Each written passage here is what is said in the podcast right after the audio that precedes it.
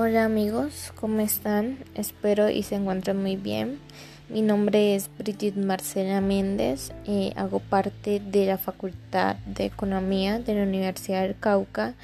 Eh, en esta ocasión voy a desarrollar algunas preguntas sobre la historia económica de Colombia. Eh, la primera pregunta consiste en cuáles son las principales consecuencias económicas del deterioro del comercio mediterráneo para Europa. Y la segunda consiste en cuál es la importancia de la historia para poder entender a la economía. Bueno, dando respuesta a la primera pregunta, nos vamos a centrar en las consecuencias económicas del deterioro del comercio mediterráneo. Bueno, el comercio que se había desarrollado entró en crisis debido a la invasión de los sarracenos y sus múltiples conquistas en el norte de África y España, además de la posesión de las islas Baleares de Córcega, Cerdeña y Sicilia. Esto hizo que el comercio que se tenía a través del Mediterráneo fuera desapareciendo y debido a esto grandes cosas fueron cambiando dentro de la sociedad. Una de las primeras consecuencias que se vio en Europa fue que volvió a convertirse en un estado agrícola.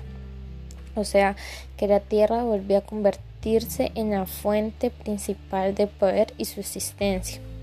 Para esto, los señores feudales aprovecharon y prestaban sus tierras para que éstas fueran trabajadas y a cambio de esto ellos recibían algunas remuneraciones por parte de los trabajadores. A medida que el comercio desapareció, las ciudades poco a poco se fueron deteriorando hasta llegar al punto de desaparecer. Eh, el numerario de oro se fue extinguiendo y fue reemplazado por la moneda de plata. Otra de las consecuencias que se observaron fue que el poder público se fue desintegrando porque surgió el latifundio y esto hizo que los señores feudales pues cada vez tuvieran más poder y dominio sobre la sociedad.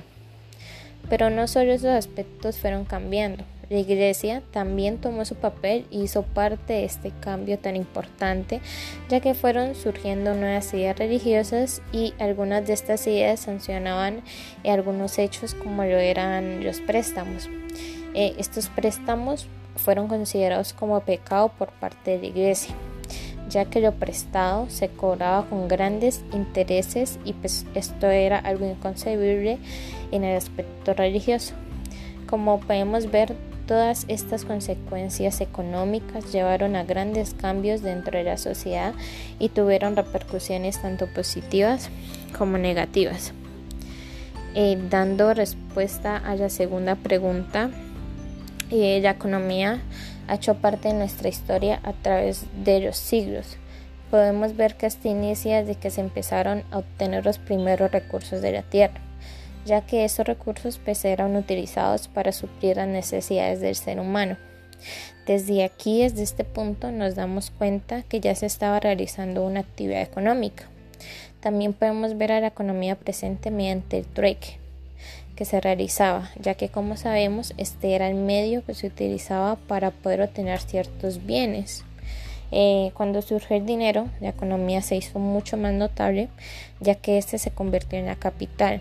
Con este se hicieron posibles las transacciones, eh, los comerciantes eh, comenzaron a utilizar el dinero para intercambiar los nobles eh, utilizaban el dinero para comprar bienes y los señores feudales eh, necesitaban recibir dinero a cambio de trabajar sus tierras.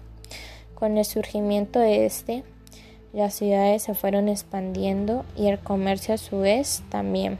Pues todo esto también gracias a los comerciantes que fueron los encargados de la expansión. Con todo esto, podemos analizar que a lo largo de la historia nuestra economía ha ido creciendo cada vez más y que estos cambios que se vieron y se hicieron notables se convirtieron en la base de lo que hoy es nuestra economía. Es necesario que conozcamos todos los aspectos de esta para poder comprenderla y analizarla eh, a mayor profundidad. Bueno, hasta aquí eh, las respuestas a mis preguntas. Espero les haya gustado y hayan comprendido. Eh, que tengan un lindo día.